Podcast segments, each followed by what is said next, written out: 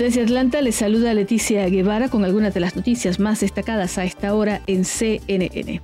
Los republicanos aún esperan ganar en estados claves mientras se preparan para iniciar varios procesos legales. Los republicanos aún esperan lograr triunfos en Pensilvania, Georgia y Arizona. Muchos republicanos esperan poder defender que el presidente ganó la elección desde una postura de tener la ventaja en el colegio electoral en lugar de tener que esperar a cambiar los resultados a través de impugnaciones judiciales o solicitudes de recuentos y los deseos de los republicanos podrían no realizarse. La ventaja de Trump se ha ido reduciendo en Georgia de la noche a la mañana, ya que el condado de Fulton, el condado más grande del estado, ha informado los resultados de más de 8.000 boletas adicionales. La ventaja de Trump en el estado se ha reducido de más de 30.000 a la medianoche a poco más de 18.500 en la mañana de este jueves. Los trabajadores electorales del condado han estado procesando y contando estos votos toda la noche y aún continúan.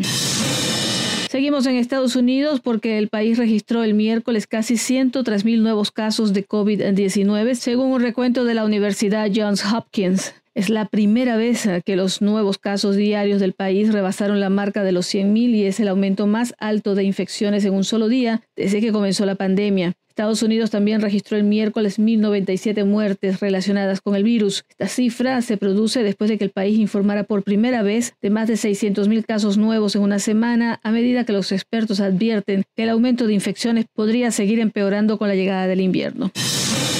Les invitamos a escuchar el podcast Coronavirus, Realidad versus Ficción con el doctor Elmer Huerta, oncólogo y especialista en salud pública. Son segmentos informativos diarios que le ayudarán a entender mejor este virus. Recuerden que pueden escucharlo en su plataforma de podcast favorita. Desde Atlanta les informó Leticia Guevara. Sigan conectados y bien informados a través de cnne.com.